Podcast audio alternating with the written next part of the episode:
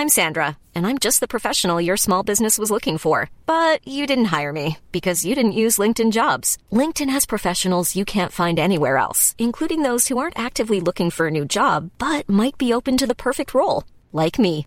In a given month, over 70% of LinkedIn users don't visit other leading job sites. So if you're not looking on LinkedIn, you'll miss out on great candidates like Sandra. Start hiring professionals like a professional. Post your free job on linkedin.com/people today. On explique qu'on se considère tous comme fondateurs de l'entreprise. L'entreprise, elle a 9 ans, elle s'est transformée déjà euh, 150 fois. Euh, le système IT, il a déjà été refait. euh, euh, les- enfin, le- même si le projet est très fidèle, euh, on en est encore qu'au début de l'histoire, parce que l'ambition est très grande. Et donc, euh, on a le sentiment, tous nous, les collaborateurs, de faire partie d'une aventure assez unique, en étant très fidèles à ce qui a été fait et en étant très conscient de ce qu'on a à construire. Exécuté par qui? Par Fabrice Laurent. Bonjour, bonsoir, bon après-midi à toutes et à tous et bienvenue dans ce nouvel épisode d'Histoire de succès. Chaque jeudi à partir de 6h du matin, je retrace avec une ou un invité son parcours de vie qui l'a amené à son succès depuis la petite enfance jusqu'à aujourd'hui. Je suis Fabrice Florent, je produis des super podcasts d'interviews et de discussions, en tout cas moi je les trouve super, et je crée des contenus. Je fais parler des pères de paternité, des mères de maternité, des gens de leur rapport au succès. Je prends des mecs entre quatre yeux pour leur parler de masculinité. Je fais causer des gens de leur rapport à l'argent et de plein d'autres thèmes que je vous invite à découvrir en allant sur mon site fabflorent.com. f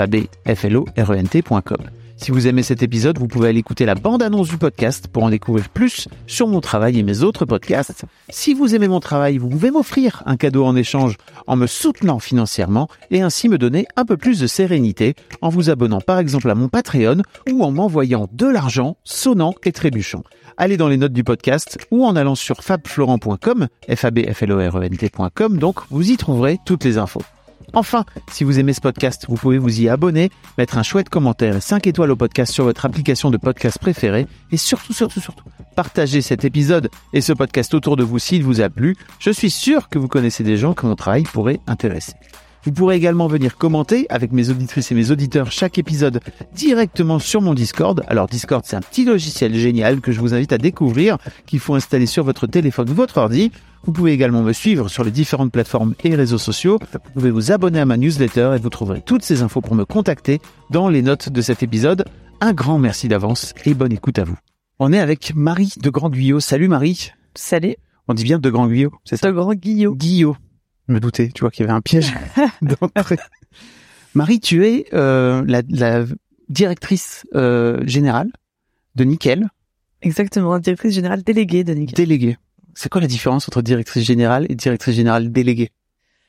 C'est dans mon titre, c'est une différence. euh, euh, Il n'y a pas de directeur général chez Nickel, il y a un président. Ok. Euh, et on est, euh, bon, il y a moi qui suis directrice générale déléguée, et il y a un autre directeur général délégué. On se partage un peu. Ok.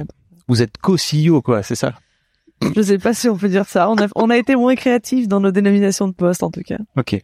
C'est le poste qu'on t'a offert quand t'es quand t'es arrivé. T'es t'es chez Nickel depuis trois ans, c'est ça Quatre ans. Quatre ans. Chez Nickel depuis quatre ans. Ok. Euh, et avant ça, et c'est aussi l'une des raisons pour lesquelles je voulais t'avoir, c'est que tu as beaucoup travaillé, notamment pour le microcrédit euh, en France et pour le financement euh, des boîtes dans, le- dans une pour une association euh, qui s'appelle ADI, Exactement. dans laquelle tu es resté pas loin de 7 ans, hein, c'est ça si je me C'est trompe ça. Six ans. J'ai j'ai passé six ans à l'ADI, euh, qui est une association reconnue d'utilité publique, Mhm. qui fait de la microfinance. Et avant ça, tu étais plutôt dans le conseil et tu as plutôt eu une euh, une carrière euh, où euh, tu sais c'est c'est toujours un peu l'impression pardon mais toujours un peu l'impression que le conseil c'est comme dans Romain Duris dans les dans les dans les poupées russes ou dans l'auberge espagnole, tu sais où il joue du pipeau. Pardon. Bah ouais, tu peux voir ça comme ça. Euh, En tout cas, c'était un peu plus scolaire le démarrage que, Ouais. que la suite. Mais ouais, j'ai fait du conseil. C'est c'est une bonne école. J'ai appris plein de trucs et, bah oui, j'imagine. et, et maintenant j'ai j'ai pris mon envol. Mais euh, j'en- j'en j'en- j'en retiens des bonnes choses. Bah ça, j'imagine aussi. Euh, Marie, en tout cas, bienvenue dans, dans Histoire de succès. Euh, on va parler de ton parcours et la première euh, question que je pose à tous mes invités, c'est à quoi tu ressemblais quand tu avais 7-8 ans? Bonne question.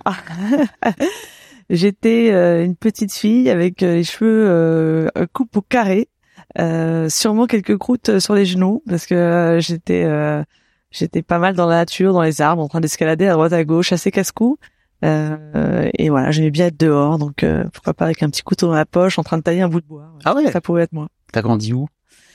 Euh, alors à 7 euh, 7 ans, euh, je suis arrivée euh, dans la Drôme à ce moment-là que Ok. J'ai un peu déménagé, j'ai pas mal déménagé. Donc là, c'est un moment où j'étais dans la Drôme euh, à la campagne. On était dans un village où il y avait 200 habitants euh, entourés de, de fermes et de de rivières et donc de balades en vélo. Ok. Est-ce qu'on disait de toi que t'étais un garçon manqué? Euh, j'ai essayé, j'ai essayé de, de d'enlever cette expression de, de mon univers euh, et de le mettre le plus loin possible. Tu la, tu la, tu, tu la repartages. Euh, je pense qu'on a dit ça de moi, ouais. je pense Pourquoi tu voulais l'éloigner? Parce qu'il y a rien de positif euh, au fait Non. dans l'expression. Donc je pense que j'étais euh, une enfant euh, épanouie, heureuse, euh, euh, avec euh, toutes ces interrogations, ces joies euh, et, et ces peines. Et euh, je sais pas si tous mes sentiments ou mes émotions ils relèvent d'un garçon encore moins manqué. En tout Mhm. cas, euh, j'étais très à l'aise à être celle que j'étais et, et je m'amusais peut-être aussi à faire des choses qui, qui, qui comme grimper ou j'en sais rien ou, ou jouer dehors qui, qui relevaient plus d'un univers de garçon. Mais ça me gêne que ce soit euh, uniquement aux garçons que ce soit proposé comme euh, comme activité. C'est la question. C'est la raison pour laquelle je te pose cette question. Tu te doutes bien, c'est que j'imagine à chaque fois, ne faites pas ça en fait. Si vous avez des, des filles qui sont un peu casse-cou et qui font des trucs, arrêtez de leur dire que c'est des garçons manqués. Comme tu dis, il y a rien de positif dans cette expression. Exactement. Ça me fascine encore que en 2023, il y a encore des parents qui, des parents ou des d'autres d'autres personnes qui disent ça quoi. Ça fait quelques années qu'on me l'a pas dite. Donc euh, Désolé de tu es coupable. de ressortir ça. Mais j'aime bien poser les questions qui grattent. hein. Euh, c'est mon, c'est mon job finalement. hein. Donc euh, t'es là pour ça. Donc tes, tes parents faisaient quoi dans la vie Comme Alors, euh, mon père, il est ingénieur de formation et il a euh, de grands, de grands moments dans sa vie. Il a fait des travaux publics, beaucoup, construit euh, euh, des routes, des tunnels, des ports. Et puis euh, un grand, une grande euh, autre euh, moment de sa carrière, c'est euh, les énergies renouvelables. Il a commencé là-dedans il y a très longtemps et il a fini là-dedans aussi. Donc euh, il a fait des allers-retours beaucoup dans ces, entre ces deux euh, grands univers. Et ma mère, elle est médecin. Euh, elle a fait de la recherche beaucoup sur la maladie de Creutzfeldt-Jacob. Et puis après, un deuxième grand partie de sa vie professionnelle, c'était d'être fonctionnaire européen, euh, où elle a rejoint Bruxelles et a travaillé auprès de la Commission. Ok. Donc euh, pas mal de trucs dans le public. Exactement. Au, nom du, au service du public. Ouais, ouais, pas mal. Pas mal de, de mes parents qui ont plutôt toujours été euh, dans le questionnement autour d'un sens collectif, euh, voilà, de l'intérêt général, des questions qui sont font partie un peu de la vie familiale aussi. Et t'as la sensation que t'as été picousé à ça de cette là Oui, mais dans, un, dans une famille très ouverte, quoi. Il n'y a pas eu de, il y a pas, ça pas, c'est pas des, des mantras qu'on qu'on répétait euh, collectivement en famille, mais du coup ça s'est distillé et euh, c'est des, c'est, c'est des, des moteurs que je retrouve assez forts chez moi ouais, aujourd'hui. Comment ça se passe ta scolarité? Ma scolarité, ça se passe bien. Euh, petite fille, euh, j'avais des difficultés un peu euh, dans la lecture. Je pense que j'étais un peu une dyslexique, mais pas forcément bien diagnostiquée. Mm. Et puis après, globalement, ça marche quand même très bien pour moi. Et avec, euh, enfin, pas, pas jamais été dans les premières de ma classe, mais euh, mais euh, mais jamais non plus dans les dernières. Donc euh, euh, donc la scolarité, ça pas été une source de difficulté. Euh, et puis après, bah, comme j'avais des, je je suis d'un milieu social où les gens font des études, c'était plus facile pour moi de m'y projeter. Et donc je vois vraiment ça comme ça. Et donc moi j'avais aussi envie de pouvoir apprendre et grandir dans le contexte de- des études. Bon, je me suis projeté vers des études, donc je fais des classes prépa parce que je me suis dit que c'était euh, intéressant pour euh, apprendre le maximum. Et puis après j'ai fini en école de commerce, un peu par hasard parce que jusqu'à- Par hasard. ouais, parce qu'en fait jusqu'à la terminale je voulais faire soit ingénieur comme papa, soit médecin comme maman Ah ouais. et j'en ai eu marre de la physique et j'aimais pas la bio. Donc euh, voilà, j'ai fini au milieu, de, donc un peu un non choix, euh, mais une école, euh, enfin choisie quand même parce que choisie par par euh, parce que c'est très généraliste et donc ça ouvre pas mal de portes. Ouais. Ok. Donc l'idée c'était vraiment de, ouais, c'est c'est vraiment intéressant de de te jusqu'en terminale en fait. Tu voulais éventuellement refaire comme tes parents quoi. ouais, franchement assez tard, ouais. Ouais. Et dans, dans- enfin ouais, j'ai mis j'ai mis du temps à me dire qu'est-ce qui me motivait euh, vraiment. Ok. Et tu, avec le recul, tu sais pourquoi? Non, j'ai pas vraiment parce que quand je me, on est quatre frères et sœurs, enfin on est quatre chez moi euh, et tous les autres ont été capables de de dire plus vite ce qui les motivait. Je pense, voilà, pour se projeter. Donc certains très très tôt. euh, je me souviens de ma petite sœur euh, qui est, elle est architecte et elle le sait, elle, elle veut faire ça depuis qu'elle a 11 ans. euh, euh, mon autre sœur qui était passionnée de sciences politiques, mon frère qui a toujours été sportif donc qui est prof de sport. Voilà, on a tous des parcours différents, mais eux, on, trouve qu'ils ont ils ont trouvé des voies euh, plus jeunes que moi. Et donc euh, forcément, comme tu dis, une sorte de non-choix t'amène à l'école de commerce, c'est ça qui Voilà. te permet de t'ouvrir le plus grand. Voilà, c'est un peu ça. C'est très généraliste, formateur, et puis je me dis que ça va me faire découvrir plein d'univers, et donc je me lance euh, là-dedans. Tu rentres tu rentres où à HEC, c'est ça, j'ai vu? Le SCP. Le SCP, pas du tout. Ouais. Euh, et alors, comment ça se passe ton, ton école de commerce? Mais ça se passe très bien. Je, je, enfin voilà, les, euh, dans mes études, les années de classe prépa que, je, que sont, sont des études, des années qui ont- qui m'ont beaucoup marqué par l'intensité euh, scolaire et puis par les amitiés que je me suis faites. Moi, je suis partie dans le nord de la France à ce moment-là. Ma famille déménageait à Bruxelles, donc j'ai voulu faire une classe préparatoire pas trop loin. Et, euh, et donc je me suis retrouvée à Douai, une petite ville du nord, euh, et où j'ai rencontré vraiment des gens euh, fabuleux. Alors dans le, dans la dans l'exercice, euh, dans la découverte un peu de l'exigence scolaire, on s'est soudés. On a, c'était des belles rencontres. Euh, et après, je suis arrivée à l'ESCP et euh, à l'ESCP Europe. J'ai beaucoup aimé aussi. J'ai fait un parcours où j'ai pu faire euh, une année à Paris, une année à Berlin, une année à Londres. Euh, donc c'est des c'est des c'est des super occasions d'ouverture.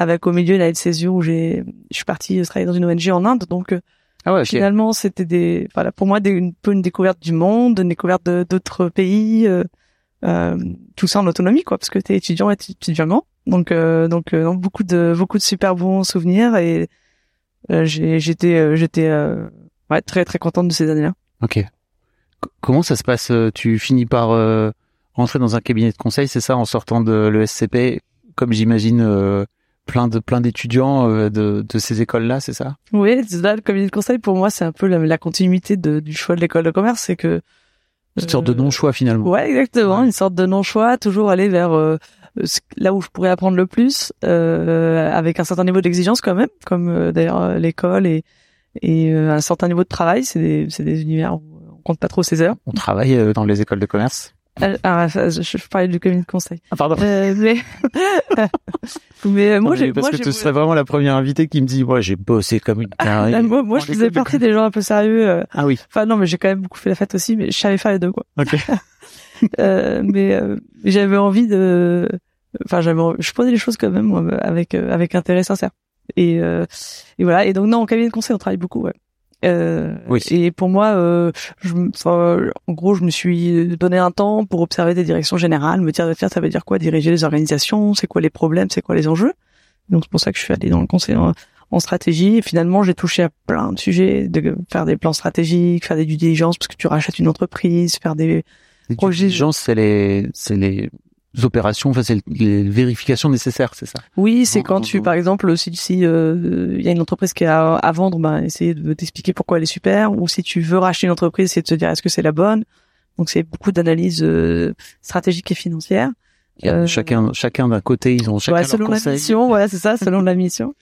Euh, j'ai fait des, des, des projets de réorganisation, euh, post-fusion, euh, ou juste euh, parce qu'il y a des grands plans, de transformation, des projets de réduction de coûts, enfin, beaucoup de sujets, euh, dans beaucoup de secteurs. J'étais pas sectorisée du tout. Donc, je travaillais dans, la pharma, dans l'industrie bancaire, dans le service public, euh, dans des boîtes digitales, dans des grosses boîtes industrielles. Je trouvais ça passionnant. Et dans plein de pays. Donc, euh, États-Unis, beaucoup au Maroc, beaucoup en Allemagne, en France. Donc, euh, je trouve que c'était pour moi un vrai, un super observatoire et c'est, c'était très exposé à des décideurs de haut vol qui ont beaucoup d'attentes vis-à-vis de la mission, parce que souvent ils la payent cher.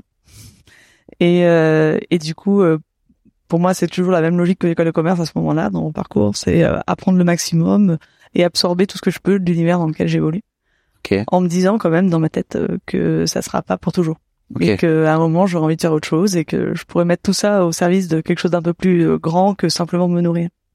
Ah, à ce point-là, t'es déjà là-dedans? I'm Sandra, and I'm just the professional your small business was looking for. But you didn't hire me because you didn't use LinkedIn jobs. LinkedIn has professionals you can't find anywhere else, including those who aren't actively looking for a new job but might be open to the perfect role, like me.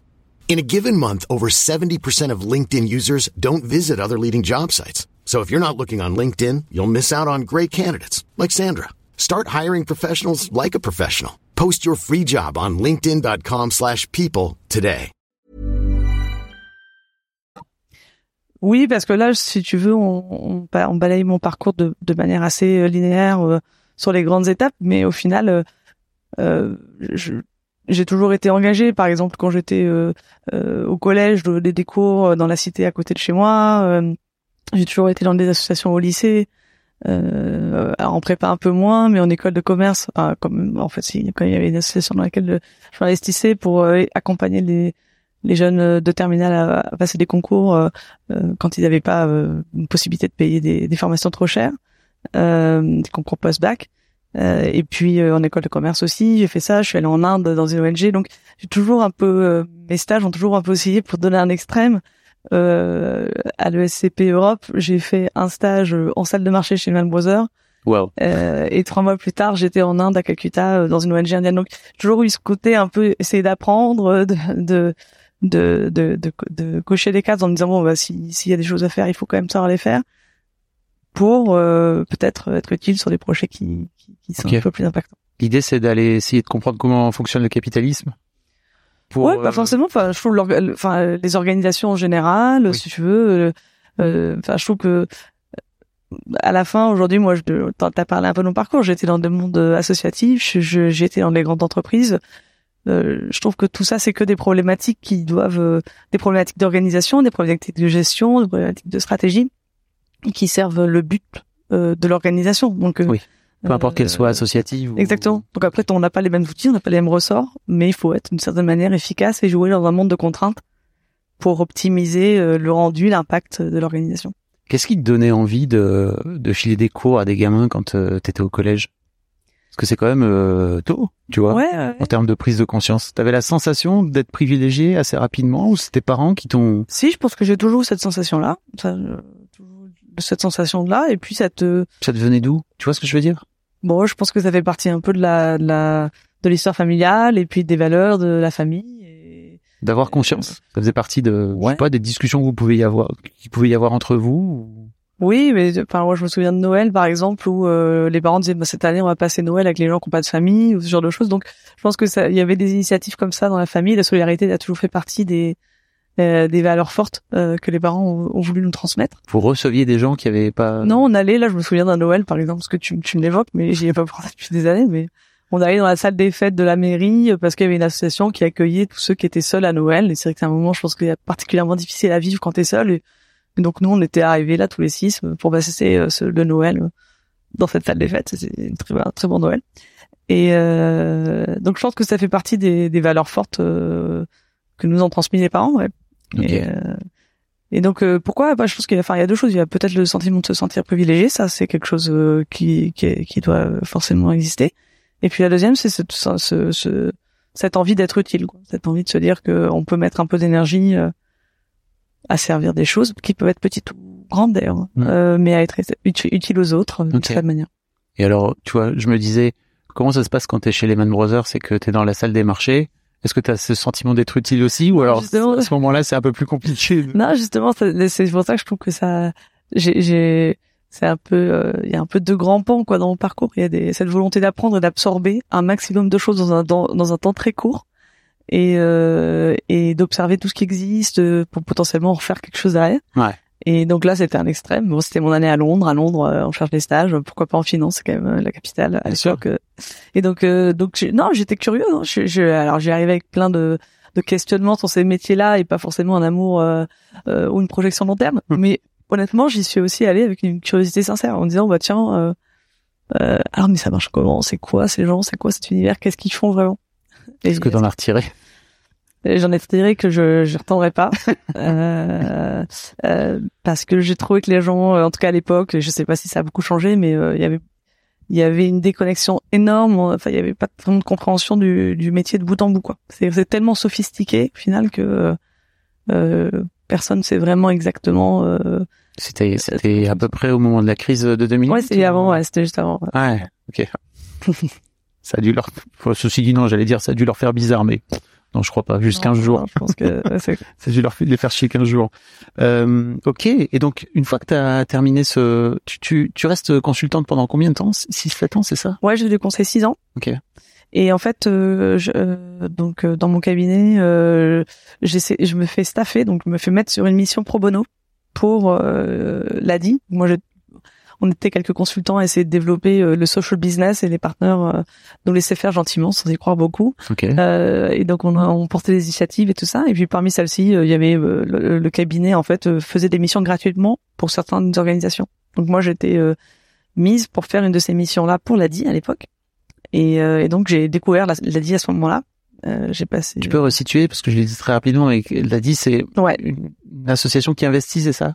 Donc l'ADI, c'est une association reconnue d'utilité publique, s'appelle l'Association pour le droit à l'initiative économique, euh, qui fait de la microfinance. Donc elle a été lancée à peu près en même temps que la Grameen Bank, un peu après, au Bangladesh, avec la même idée, l'idée que s'il y a des personnes qui veulent créer leur propre emploi, leur petite entreprise, mais qui n'ont pas les moyens financiers, ils n'ont pas la formation ou la compréhension euh, de tous les enjeux administratifs, il faut les aider à le faire parce qu'ils vont réussir. Et, euh, et donc, euh, l'ADI, quand j'y étais, c'était 550 collaborateurs, euh, c'était 150 agences partout en France et 1300 bénévoles. Donc c'est une grosse ONG euh, et qui, qui, qui s'occupe en fait de faire, enfin, il y a trois métiers. Accompagner les entrepreneurs, les micro-entrepreneurs qui veulent lancer leur entreprise. Euh, donc euh, quand je dis accompagner, J'imagine qu'il y en a plein.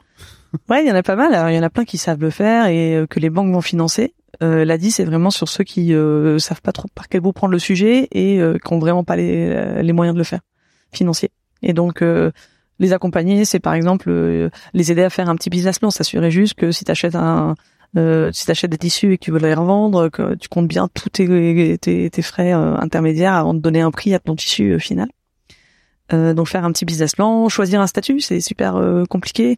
Comprendre les, les interférences entre ta création d'entreprise et tes allocations, ton RSA, ton, ton chômage, pour être sûr que tu comprennes bien les enjeux. Euh, parler de santé, de protection sociale, euh, voilà, toutes ces choses-là. Donc ça, c'est l'accompagnement à la création d'entreprise. Et deuxième volet, c'est le financement. Donc euh, tu vas acheter une une camionnette parce que euh, tu veux aller vendre euh, ou je sais pas, tu veux devenir euh, un artisan. Bon ben ok, alors donc ça coûte combien cette camionnette? Est-ce que tu l'as trouvée? Est-ce que tu es capable de la rembourser? Sur combien de temps? Sans te mettre en difficulté? Et donc voilà, la, la 10 ça prête jusqu'à 12 000 euros aux entrepreneurs. Et le troisième métier, c'est l'assu- l'assurance. La Ça s'appelle la micro-assurance. Euh, pour permettre, enfin, pour euh, s'assurer que les entrepreneurs couvrent les risques qu'ils prennent, puisque forcément c'est aussi euh, risqué. Ok. Et, et donc voilà, donc moi j'arrive à la DI à ce moment-là. En tant que consultant. En tant que consultante, exactement, euh, je découvre une, une association euh, d'une efficacité incroyable avec des gens particulièrement talentueux et qui est vraiment dédiée à une mission qui est claire, limpide et du coup euh, qui, est, qui, est, qui, est, qui est très performante dans ce qu'elle fait quoi. Et, euh, et donc le directeur général me dit eh ben rejoins-nous. Et euh, pour la faire courte, je dis oui. Après quelques quelques hésitations quand même, parce que c'était un moment, euh, un choix fort, quoi, de partir du conseil en stratégie pour aller à l'ADI. Euh, et en même temps, c'était une super opportunité pour moi.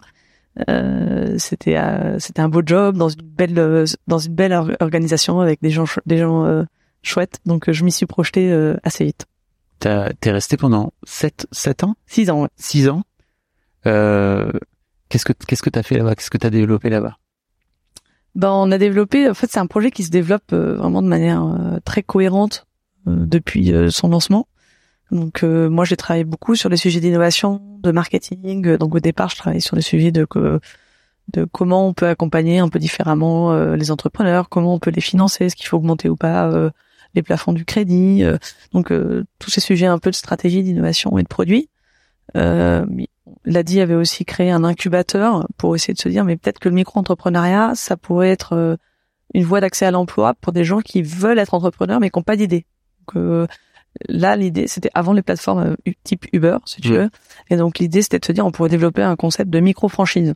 Euh, donc, on a développé des micro-franchises, de, donc une micro-franchise, par exemple, de jardinage, micro-franchise de cyclotaxi, où tu, si tu voulais être entrepreneur, être indépendant, mais que tu n'avais pas d'idée, ben voilà, tu avais une marque, on te donnait un peu de matériel, il y avait une sorte de centrale d'achat qui t'aidait, et tu pouvais opérer. Donc, c'était avant l'univers de, de, ces- canon.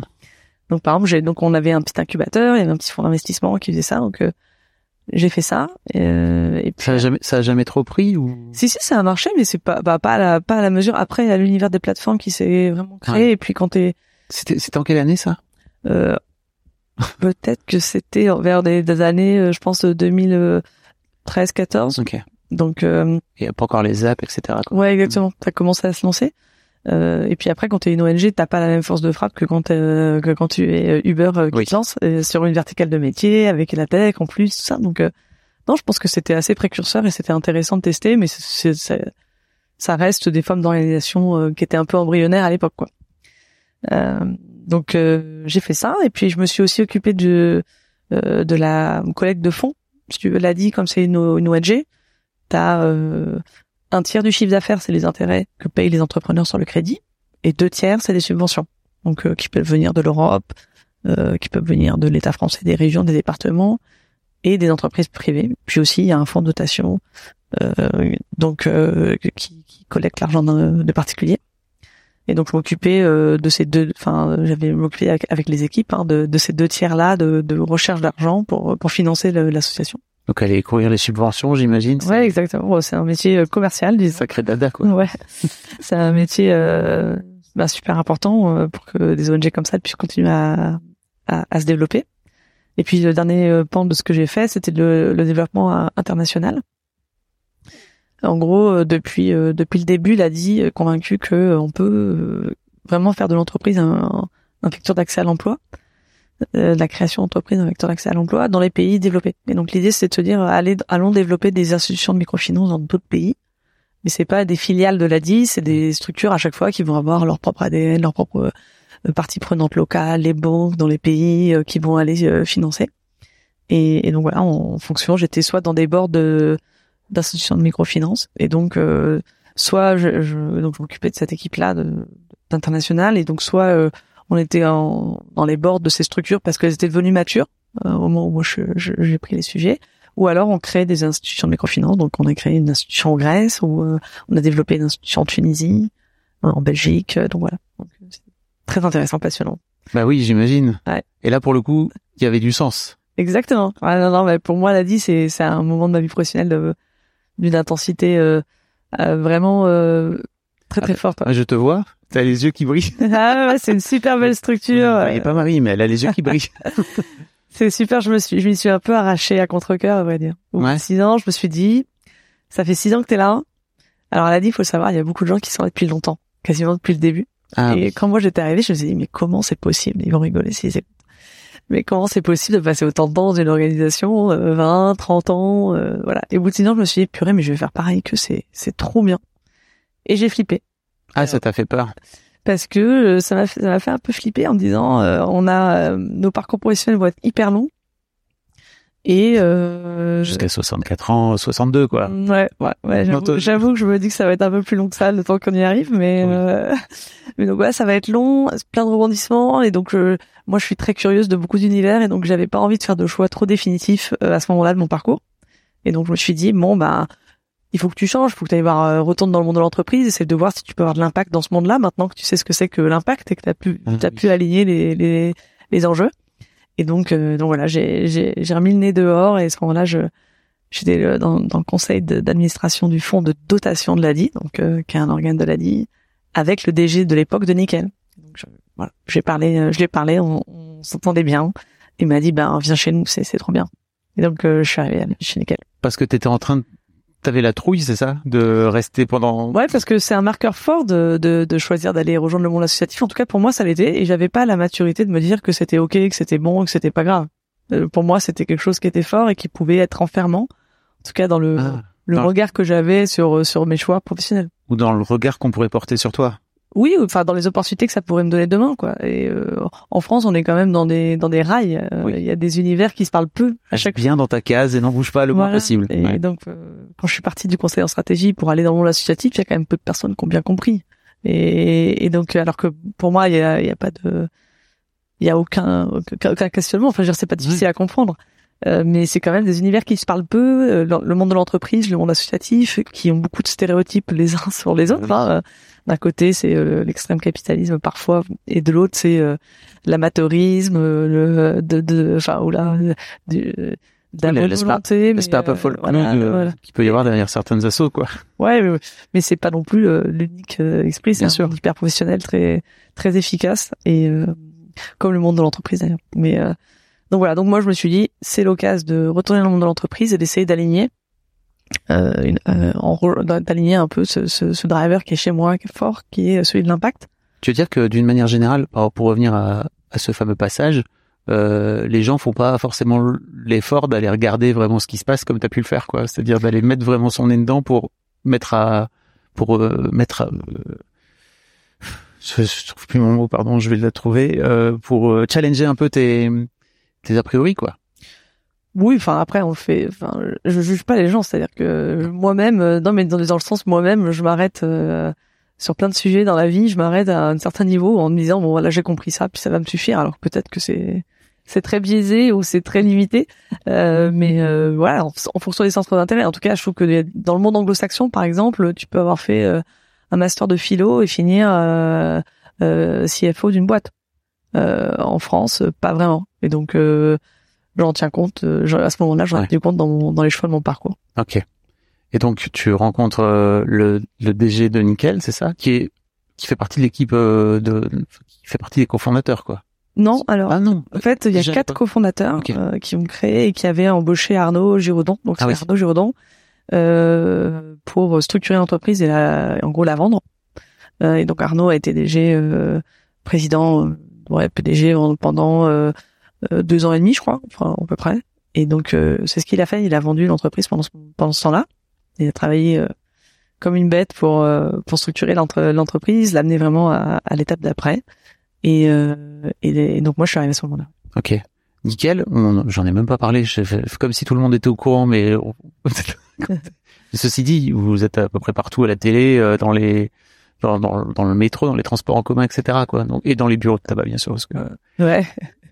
Euh, donc Nickel, c'est une c'est une fintech si on si on veut. C'est donc c'est une une entreprise euh, qui a été lancée il y a neuf ans maintenant. une fintech, c'est une start-up euh, dans le monde de la finance. hein, pour les Exactement. gens qui l'ont pas. C'est une start-up dans le monde de la finance, tout à fait, euh, qui a été lancée il y a neuf ans et qui propose un compte courant euh, sans découvert avec une carte de paiement qui est la même que celle que vous avez aujourd'hui dans votre banque euh, et, euh, et qui s'ouvre en cinq minutes chez un buraliste en France. Donc le, le point de départ, c'est que le compte courant, c'est le produit le plus proche du quotidien, du quotidien de tout le monde. Il y a très peu de, choses dans ta vie qui vont euh, qui vont être liées quasiment à tous tes petits projets, tes petits ex- tes grands excès, euh, tes petites envies euh, ou juste ton quotidien et tes galères que ton compte courant. Et, euh, et donc on a on a tous là-dessus, quel que soit notre profil, notre phase de vie, euh, nos difficultés ou nos joies du moment, un niveau d'exigence qui est très élevé. Euh, et, euh, et, le, et en partant de ce principe-là, l'offre euh, au moment du lancement de Nickel, elle est que euh, elle peut être très- ce produit peut être très cher euh, pour certains d'entre nous. Donc, en, en moyenne, un compte courant en France, ça coûte 215 euros par an. C'est quand même assez cher. Mais pour les 20% des Français qui gagnent le moins, ça va même jusqu'à 400 euros par an en moyenne, euh, principalement à cause des frais de découvert. Oui. Donc c'est un produit qui est essentiel, comme je disais, et qui coûte d'un côté très cher et qui parfois en plus n'est pas forcément de, de, de- de très grande qualité euh, parce que il peut y avoir une institution qui te qui te gêne que tu comprends pas très bien. Euh, la banque peut être un peu inquiétante parfois ou ou certaines certaines populations peuvent se sentir un peu jugées euh, parce que ils maîtrisent pas la langue, ils maîtrisent pas euh, euh, le vocabulaire ou la technicité euh, associée à ces à ces institutions là. Puis c'est de l'argent, quand même. Ouais. Et quoi, un vrai problème avec l'argent en France. Hein? Oui, alors aussi, ouais, mais en tout cas, euh, à la fin, tout le monde l'utilise dans son quotidien. Oui, et clair. tout le monde sait le faire, ça. Mhm. Mais euh, donc voilà. Et donc Nickel, en fait, s'est dit, ben il faut qu'on propose un produit le même à tout le monde. Il y aura pas des gens qui vont l'avoir gratuitement, des gens qui vont payer très cher, parce qu'on a tous, en gros, le même besoin, quel que soit notre niveau de revenu, euh, notre façon de dépenser, et euh, qu'on le fasse à la fois euh, donc moins cher, parce que du coup, grâce à la technologie, on arrive à faire des choses moins chères que des organisations plus établies avec une meilleure expérience. Ça aussi, c'est la technologie qui peut permettre de faire ça, donc de rendre autonome nos clients, d'avoir du temps réel, d'être capable de savoir exactement où t'en es tout le temps, de pouvoir désactiver les paiements sur Internet, les réactiver, plein de petites euh, comme ça de de petites en fait options qui te facilitent ton quotidien. Et de le faire en, alliant la technologie avec un réseau de distribution de proximité, parce qu'en fait, c'est fondamental pour toucher tout le monde que euh, d'avoir ce réseau de proximité. Tout le monde n'est pas à l'aise à l'idée de se dire euh, je mets mon argent dans une application sur mon téléphone et c'est ok. Ouais. Euh, et donc euh, aujourd'hui, Nickel, c'est 3 millions de clients. Donc c'est une croissance euh, assez vertigineuse énorme. et 7000 points de vente en France. Donc euh, il y a que la Banque Postale qui a plus de- d'agences si on se compare un peu au réseau, Oui. au réseau bancaire traditionnel. Donc on est vraiment partout. Dans les grandes villes, en plein centre-ville, dans les zones périurbaines, euh, dans les dans la ruralité, euh, en outre-mer. voilà, on est vraiment partout et euh, et on est très proche de de, de tous les Français. grâce à ça. Ok. C'est quoi le pont entre Ladi et Nickel à l'époque? Pour moi, euh, mon Ouais. perso quoi, mon, mon pont, c'est euh, c'est que euh, Nickel pour moi c'est un acteur, euh, c'est un acteur de Attends, je, je reformule, mais en gros, pour qu'est-ce qui fait que Nickel est en contact avec Ladi à l'époque et que tu, tu fais leur connaissance Ah non, c'est juste à titre personnel, Arnaud. Ok. Enfin non, Nickel, moi je euh, non. pour être très très euh, pour être très très honnête, j'avais rencontré les fondateurs de Nickel très tôt en fait euh, lors de leur lancement de Nickel en étant à l'ADI parce que très vite c'est une solution qui a été particulièrement pertinente pour des gens qui avaient un peu moins de un peu moins de sous, donc pour un public assez proche de celui de l'ADI. Ouais. En fait, les clients de l'ADI très vite ils, ils, ils nous proposaient des des RIB nickel pour euh, qu'on verse les crédits. Voilà, on s'était rencontrés à cette époque-là. Après, quand je décide de, de, de partir et de parler à Arnaud, Giraudon à ce moment-là, lui, là c'est juste qu'à titre personnel, il, il est engagé, il s'est engagé pour l'ADI à un moment, et puis euh, il continue d'ailleurs. Et donc, euh, euh, on s'est pas, on s'est croisés comme ça, parce Ok, que ok. son engagement perso. Non, je me demandais pourquoi. Tu me disais qu'il était au bord de, de, Ladi, c'est pour ça que je me demandais pourquoi. Au bord du fond, du fond De- du station. De dotation. Et- Ok. Comment se passe euh, cette transition pour toi euh, de passer du, de revenir dans le monde euh, privé finalement? Parce que c'est ça doit être un truc non? Ouais, ça se passe très bien. Euh, on arrive, on est à ce moment-là, moi j'arrive, on est on est trois arrivés dans l'équipe de direction.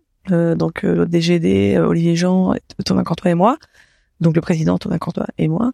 Et euh, non, ça se passe vraiment très bien. C'est la, la boîte vient de se faire racheter, c'est ça à l'époque? Elle s'est fait racheter euh, il y a un an à peu près. Ok, d'accord. Pendant quelques mois. Euh, il y a à peu près un, un peu moins de 300 collaborateurs. Et, euh, et aujourd'hui, euh, bientôt, enfin on est 750, on va bientôt être 800. Euh, là, à l'époque, l'entreprise était que en France. Aujourd'hui, on est dans quatre pays, on va bientôt être dans cinq. Euh, et puis voilà, on avait un, un tout petit peu plus d'un million de clients. Aujourd'hui, il y a 3 millions de clients, donc c'est c'est c'est c'est une transformation gigantesque en fait de l'intérieur. Euh, mais quand j'y arrive, je suis très contente. Je, suis- je suis enthousiaste en fait à l'idée euh, de pouvoir m'engager pour cette entreprise. Je suis très convaincue de de l'importance de cette entreprise, pourquoi elle existe et ce qu'elle a à accomplir. Euh, donc ça, c'est un- c'est quelque chose qui me motive beaucoup. Très curieuse à l'idée de découvrir un peu la tech parce que moi, j'étais pas encore, je n'étais pas Ouais. encore euh, confrontée à titre pro euh, vraiment de quoi à construire des boîtes tech. Donc ça, c'est intéressant. C'était un aspect un peu de curiosité qui m'intéressait. Et, euh, et les choses se mettent en place. Et après, euh, je trouve que des entreprises si jeunes, c'est des il y a une effervescence, il y a une intensité qui est dingue que tu te rends pas compte en fait du chemin que tu parcours en si peu de temps et qu'il y a tellement encore à faire tous les jours devant toi que que voilà, il y a vraiment une, une intensité qui fait que là, bon, je me pose avec toi et on parle de ces quatre années, mais dans la réalité de comment je le vis, c'est euh, toutes les semaines, je, je vois la pile devant moi plutôt que la, tout ce qu'on a dépilé euh, Ouais. dans le passé, quoi. C'est dur ça de le faire au quotidien, hein, de regarder un peu en arrière. Ouais, c'est c'est hyper dur. C'est non mais dans le sens c'est très rare et puis je pense que dans des organisations euh, si jeunes, c'est encore plus euh, encore moins moins évident quoi. T'as- peu de temps où tu souffles, où tu regardes, tu dis ah on a quand tout ça. Mais bon là euh, juste en disant des quelques chiffres que je viens de partager, tu te dis ah ouais c'est quand même euh, c'est quand même pas mal. Qu'est-ce qui, en, quoi euh, devenir euh, bosser pour Nickel à ce moment-là vient aussi, j'imagine, remplir ta case. ok, faut que ça ait du sens pour moi. Bah pour moi en fait c'est euh, c'est un modèle qui est qui, qui parle à tout le monde. Donc quand je dis enfin qui est fait pour tout le monde. Nickel c'est fait pour tout le monde. C'est très important que par exemple les gens comme toi, moi, on ait des comptes chez Nickel. guillemets. Ok. Euh, je te force à, Il je faut pas à il faut-. Il faut Non mais dans le sens parce que je pense que c'est c'est le meilleur produit au meilleur prix Ok. et que le fait qu'on soit tous en train d'utiliser ce- cette solution, ça permet de faire quelque chose qui est beaucoup plus inclusif en fait euh, et non segmenté pour les gens qui, en gros, des solutions vraiment soit trop chères, soit euh, soit euh, soit vraiment euh, limitées au, au sein des acteurs traditionnels. Donc pour moi, euh, l'impact il est dans un tiers des clients de Nickel. C'est en fait on pourrait parler de nos clients en disant il y a, trois tiers. Un tiers de nos clients qui qui sont chez Nickel parce qu'ils ont des difficultés avec la banque. Ils sont interdits bancaires ou euh, voilà ils, ils aiment pas la relation avec cette institution, ils ne la comprennent pas. Il y a voilà, il y a, il y a plus de confiance avec la, la banque en tant que telle. Donc eux, ils viennent parce qu'ils veulent être libres entre guillemets si je le dis un peu simplement et pouvoir se faire euh, gérer leur argent le plus simplement possible et euh, efficacement. Deuxième tiers de nos clients, c'est des gens qui veulent payer moins cher. Donc ça, c'est aussi chouette de pouvoir te dire que sur un produit aussi essentiel, tu payes le juste prix. Euh, et ces deux tiers, c'est un compte, on- pour ces deux tiers de, de personnes, on est sur un compte principal, donc c'est c'est beaucoup de responsabilité Ah oui. pour Nickel. Et le dernier tiers, c'est des gens qui viennent pour un deuxième compte. Donc ils veulent, euh, je sais pas, euh, une carte pour acheter sur internet ou euh, une carte où quand tu voyages t'as as quasiment pas de frais. Euh, ou une carte euh, pour faire, tu laisses à la maison et, y a des, et les gens peuvent faire des courses. Euh, tu vois, tes enfants peuvent faire les courses sans qu'ils prennent ton compte à toi. Donc euh, voilà. Donc pour moi, l'impact de l'entreprise, il est très très fort sur le premier tiers de nos clients. Et ça, c'est mon moteur personnel qui fait que j'ai envie de la faire grandir le plus grand, le plus le plus fortement possible. Et après, en la faisant grandir, elle, elle va toucher bien plus que, ce, que, que que les gens qui sont le plus en difficulté. Et, et ça, c'est très important aussi de faire euh, de faire croître une entreprise, euh, enfin, de, de la faire grandir à, à très grande échelle. Comment ça se comment ça se joue pour toi justement cette inclusivité au quotidien dans ce que dans ce que vous faites, dans ce que tu peux faire toi? Bah, en fait, ça se joue beaucoup. En fait, c'est-à-dire, euh, euh, Nickel, elle- elle- on, on construit, on fait grandir cette boîte de manière très fidèle avec euh, le projet initial. Et partout dans la boîte, on Oui, parce que il y a plus les cofondateurs sont partis pour ouais. le coup. ils sont plus dans les équipes euh, exécutives, quoi. Ils sont, il y a Hugues Lebret qui est encore président de notre comité de surveillance Ok. des fondateurs. Mais euh, Et vous avez réussi à garder le projet, ce qui est un, enfin, en tout cas l'intention du projet à la base, quoi. ouais, ouais, c'est très très fidèle. Et d'ailleurs, on, on connaît, enfin, on voit, on voit tout le temps les fondateurs. Et, euh, et c'est quelque chose, on est très proche d'eux. Et euh, on parle souvent d'eux aux équipes, on, on explique l'histoire de cette entreprise, d'où elle vient, pourquoi elle existe. Et c'est ça qu'on veut continuer à faire grandir. Et Parce que- c'est quelque chose qu'on transmet. La boîte a été rachetée par PNP, Ouais. c'est ça Ouais. Et euh, qui a une image euh, pas très cool par ailleurs euh, dans les médias, etc. Et c'est vrai que quand j'ai discuté un petit peu avec les équipes marketing, ils me disaient non mais en fait faut, faut pas faut faut pas faut pas associer les projets tant que ça parce que l'idée c'est vraiment euh, peut-être je me trompe hein, tu vois je paraphrase peut-être ce qu'elles m'ont dit mais euh, l'idée c'est vraiment euh, nickel en fait on a- on avait besoin d'avoir euh, d'avoir BNP en tout cas les fondateurs avaient besoin d'avoir BNP pour avoir un agrément bancaire c'est ça? D'avoir Ça s'est pas fait sur l'agrément, mais en tout cas, c'est très important de le faire. euh, en fait, le- les fondateurs, ils ont une, une idée que personne d'autre n'aurait pu euh, avoir. C'est une équipe, euh, voilà, qui a, qui a eu, euh, qui a eu une idée dingue, qui était de dire, on va ouvrir un compte bancaire en cinq minutes dans un bureau, euh, dans un point de vente de proximité Mais clairement chez un juriste. Et euh, ils ont fait plein d'études. À chaque fois, ils leur, on leur disait que ça allait pas marcher. Et en fait, euh, ils y ont cru, ils l'ont fait et ça cartonne. Euh, et en fait, ils ont fait une boîte qui a eu un succès beaucoup plus grand que ce qu'ils avaient anticipé. Et une fois que ce succès est apparu, déjà eux, ils ont ils ont mis quatre ans pour un agrément et ils lancent le produit. Et là, le produit, ça cartonne. Ça, ça vraiment, ça, ça. ils ont mis quatre ans pour avoir l'agrément Ouais, c'est un, c'est, c'est un, c'est des projets, euh, c'est des projets très longs. Euh, waouh et, euh, et en fait, quand ils lancent le projet, ça, ça se développe très fort, beaucoup plus fort que, de, que ce qu'ils veulent. Et donc forcément, bah, face à ça, il y a plein d'enjeux de développement qui se posent, de structuration de l'entreprise, euh, de type de compétences qu'il faut avoir. On est euh, un établissement de paiement, donc c'est un marché régulé. Il y a beaucoup de sujets IT, il y a beaucoup de sujets de conformité, il y a beaucoup de sujets réglementaires. Euh, et puis il y a aussi euh, toute l'histoire capitalistique d'une entreprise, donc comment se structure le, le capital. Ça avait été compliqué de le financer, donc euh, voilà, euh, il y avait beaucoup de, de, de petits actionnaires. Oui. Donc euh, voilà, à certains moments, c'était le bon moment pour pouvoir écrire l'étape d'après, de faire deux choses, d'avoir, enfin de faire deux choses, c'est-à-dire de vendre l'entreprise à un acteur euh, institutionnel du marché, donc à une banque, pour deux choses, parce qu'elle aurait, on aurait, enfin, elle aurait réinjecté de l'argent dans l'entreprise pour la développer, première chose, et deuxième chose, elle allait amener beaucoup de savoir-faire pour euh, renforcer et écrire la prochaine étape de la boîte. Et donc euh, c'est ce qui s'est passé. Il y a eu trois ans où en gros euh, l'entreprise a été énormément structurée. Ça a été vendu avec BNP Paribas. L'entreprise est énormément structurée. Il y a eu beaucoup de projets de pour euh, euh, re- resécuriser tout le business, tous les processus et tout. Et, euh, en 2019, quand on arrive, c'est un moment où on se dit ça y est, l'entreprise elle a un socle qui est suffisamment robuste pour pouvoir la réaccélérer. Et c'est ça notre projet euh, on rejoint l'entreprise. Ok, donc de là de faire décoller, euh, de faire décoller la boîte, euh, arriver aux 3 millions, etc., etc. Quoi. Exactement. Ok. C'est quoi tes, c'est quoi tes projets? Chez Nickel? Et Bah, après, par, euh, je sais pas après si t'as envie de raconter de ta vie d'après Nickel. Euh, ben non, mais le projet chez Nickel, c'est vraiment de, de continuer à, à écrire cette histoire. Je trouve que c'est c'est une histoire qui a beaucoup de, qui est assez unique. Euh, c'est une histoire qui a, qui est, qui est assez, euh, assez dingue par plein d'aspects en fait. Euh, pour moi, c'est dingue. Enfin, c'est une histoire qui est très, qui est, qui est très forte pour les gens que, euh, pour les clients. En fait, on arrive à apporter. euh, c'est très rare d'être sur un service qui est, qui est, qui est aussi proche du quotidien de, de- des clients et qui apporte autant de de valeur. C'est-à-dire que quand tu interroges nos clients, ils disent euh, euh, je me sens je me sens mieux, je me sens plus serein dans mon quotidien, je me sens libéré, euh, merci. Euh, Donc, a, enfin, ce sont des sentiments très forts. Euh, et donc, euh, je trouve que ça, c'est, c'est hyper motivant pour essayer d'apporter euh, bah, plus de simplicité dans le quotidien de nos clients. Euh, ça, c'est une première chose. Euh, c'est, c'est une boîte unique aussi parce que euh, elle a allie le digital et le physique. Et moi, ça, je pense que c'est une des clés qui fait de l'impact de l'entreprise aujourd'hui, qui nous permet d'aller toucher tout le monde. Click and mortar qu'on disait C'est vrai que dans les années 2000. c'est, c'est hyper vintage. dire Vraiment à l'ancienne, C'est. Et en même temps, ça marche. Euh, et, et c'est vrai que moi, j'ai, enfin, je reste convaincu que le digital, euh, c'est un, un levier euh, d'innovation, une forme de, de pour- innover énormément, mais euh, mais je suis pas sûre que ça se suffise tout le temps. Euh, et, euh, et donc ce modèle est, je le trouve, je trouve très, très intéressant de le faire grandir. Euh, et, et donc toujours apporter le meilleur service à nos clients parce que finalement sur ce produit-là, c'est c'est très responsabilisant. Euh, on est sur un un, pro- un produit qui est vital pour nos clients, euh, avec une exigence de qualité qui est très élevée, c'est-à-dire on est en temps réel. Donc dès qu'on est décalé, par exemple, si jamais tu vas sur ton application et que tu, tu viens de faire un mouvement et que tu le vois pas, comme tes clients nickel, tu sais que tu devrais le voir, tu vas t'inquiéter. Donc en fait, ça augmente le niveau d'attente euh, que les clients Ouais. ont vis-à-vis de nous. Ça, ça, ça nous engage et c'est très important d'être au rendez-vous. Et euh, et puis de développer cette entreprise à l'inter- à l'international. Je trouve ça aussi assez passionnant de construire une aventure européenne. Euh, Là, vous êtes dans notre voilà. pays là? donc là, on est en France, en Espagne, au Portugal, euh, en Belgique, et on va lancer euh, très prochainement l'Allemagne. Waouh. Vraiment le, le monde est à vous quoi.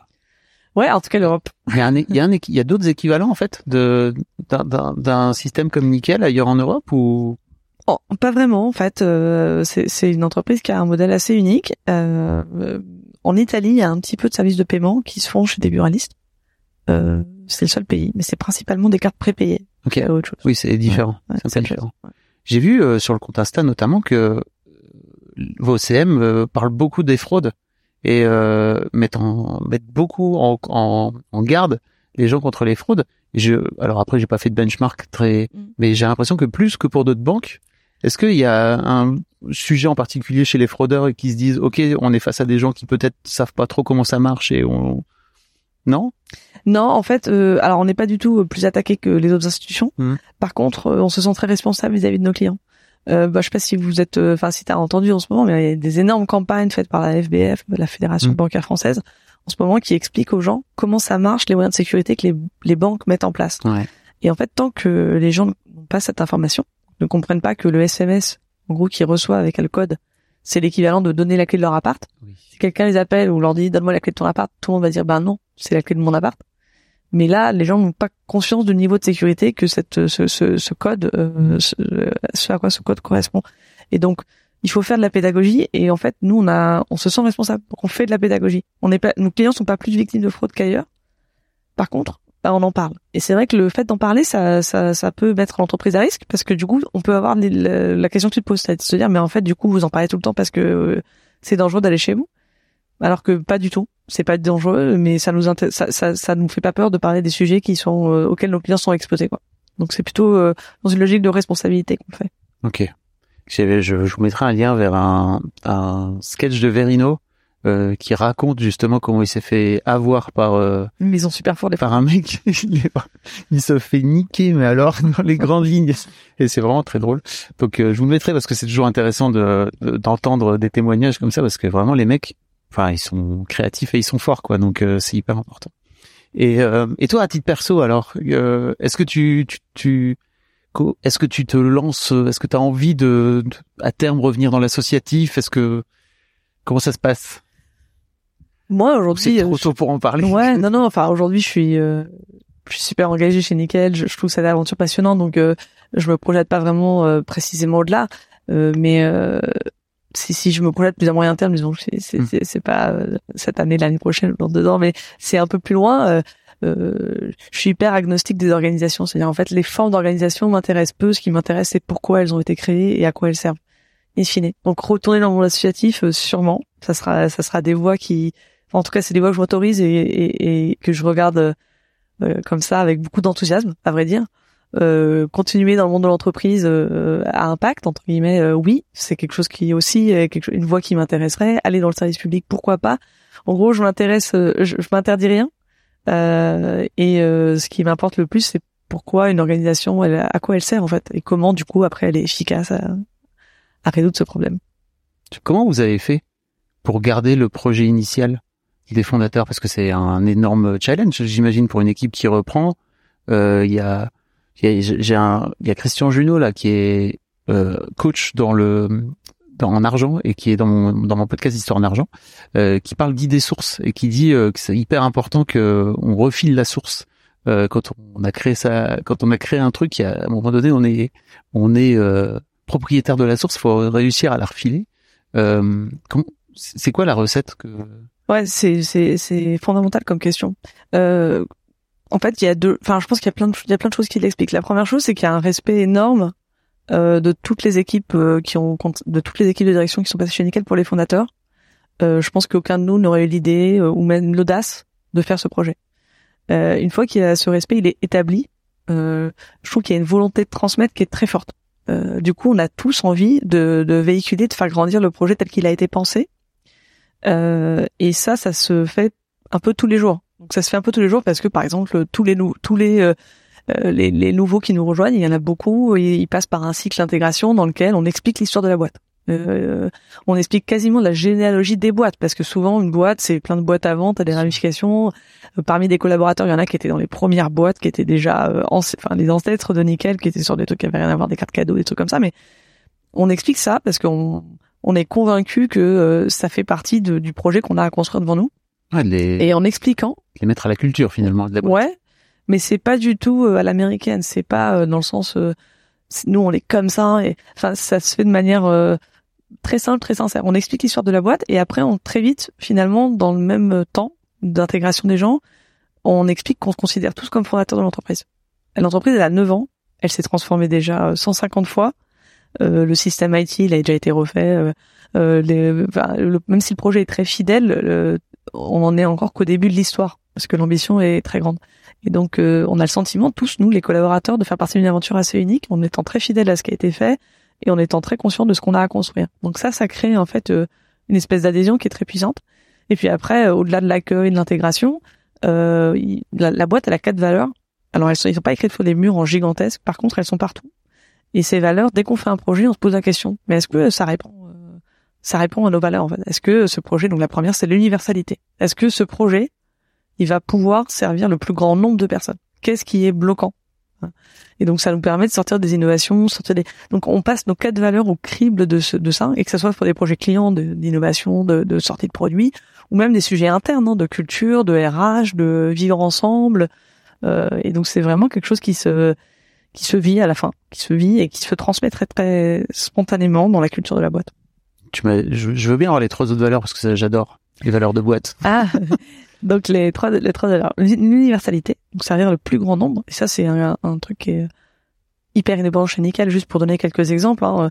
chez Nickel, on a 28% euh, de nos clients qui sont hébergés. C'est-à-dire ils n'ont pas un justificatif de domicile à leur nom. Mais ça arrive à beaucoup de personnes dans la vie. Hein. C'est-à-dire euh, tu es hébergé chez un oncle, euh, tu euh, as un ami qui t'héberge. Bon, t'as pas de justificatif de domicile. Sans ça, c'est très compliqué d'ouvrir un compte. Nous, on a trouvé une façon de le faire qui marche, qui est fiable et qui répond aux enjeux réglementaires typique. Un autre sujet, c'est qu'ils font euh, chez Nickel maintenant depuis deux ans, tu vois, c'est une innovation qui est assez récente.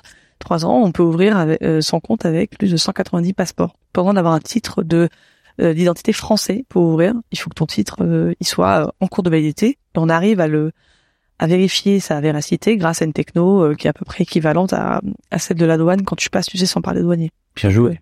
Donc ça, c'est grâce à, à, la fois la techno et à la fois la valeur. C'est-à-dire, voilà, comment on rend nos, nos sujets accessibles. Euh, donc on travaille à plein de trucs. On a mis des encoches sur nos cartes pour que euh, les malvoyants ils aient une facilité de paiement. Mais euh, tout ça, c'est pas des sujets qui sont super business, super stratégiques, mais qui sont très cohérents, disons, avec cette valeur-là.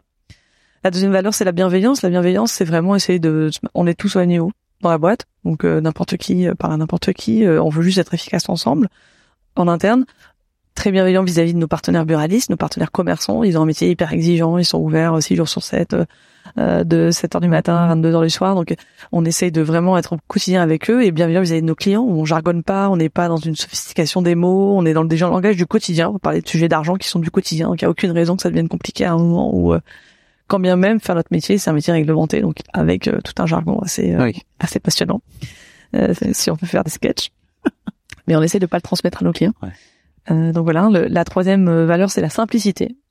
Euh, très dur de faire simple dans un métier réglementé, Mhm. euh, faire des parcours simples, euh, voilà, Euh, c'est des choses qui sont euh, fondament- fondamentales. Euh, et ouvrir un compte en cinq minutes, ben c'est très simple. voilà, tout en étant au rendez-vous de la réglementation. Et puis la dernière, c'est l'utilité. On n'innove pas pour innover. Ça, on a des, c'est très dur à tenir Euh, parce que dans des boîtes euh, tech ou des boîtes, on- nous-mêmes, on a tous des biais, on adore l'innovation, on est passionné. Mais qu'est-ce qu'on pourrait faire de différent Et puis dans les boîtes qui grandissent aussi. les boîtes qui grandissent, avoir envie exactement. de lancer de plus de. Mais en fait, euh, régulièrement, dans des réunions, on se dit non, mais ça, on regarde pas en fait. Tant que c'est pas un sujet fondamental du quotidien, on regarde pas. On regardera euh, quand euh, ça sera vraiment un sujet important. Que, je sais pas, euh, dans la, les fintech, donc c'est les startups de la tech qui sont dans le monde financier. euh, On parle beaucoup de crypto-monnaie. Ben nous, la crypto, on s'y intéresse pas parce qu'en fait, ça n'est pas un sujet. c'est- Aujourd'hui, c'est un, c'est un sujet intéressant, plutôt euh, spéculatif pour certains qui, qui s'y intéressent, Mm. mais c'est pas un sujet du quotidien pour le plus grand nombre. Donc on regardera si un jour ça changeait et dans les usages, euh, ça apporterait quelque chose de concret pour acheter sa baguette ou j'en sais rien, ou sécuriser un paiement, j'en sais rien. Merci beaucoup, Marie. Non, je t'en prie. C'était passionnant. Vraiment. Un grand, grand merci à toi. Euh, est-ce que si on peut, où est-ce qu'on peut te contacter? Si on veut te contacter?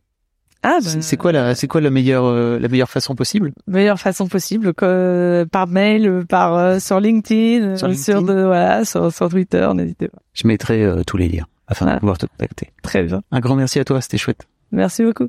Un grand merci à vous d'avoir écouté jusqu'au bout. Pensez à rejoindre le serveur Discord pour venir commenter avec le reste de ma commu. Je vous trouverai tous les liens dans les notes de cet épisode. Et si mon travail vous plaît, je vous rappelle que vous pouvez m'offrir en échange un peu de sérénité en vous abonnant à mon Patreon ou en m'envoyant de l'argent en vous munissant de votre CB. Vous trouverez tous les liens dans les notes de cet épisode également. Bonne fin de journée et j'espère à très bientôt pour un nouvel épisode de podcast. Mom deserves the best, and there's no better place to shop for Mother's Day than Whole Foods Market. They're your destination for unbeatable savings, from premium gifts to show-stopping flowers and irresistible desserts. Start by saving 33% with Prime on all body care and candles. Then get a 15-stem bunch of tulips for just $9.99 each with Prime. Round out Mom's menu with festive rosé, irresistible berry chantilly cake, and more special treats. Come celebrate Mother's Day at Whole Foods Market.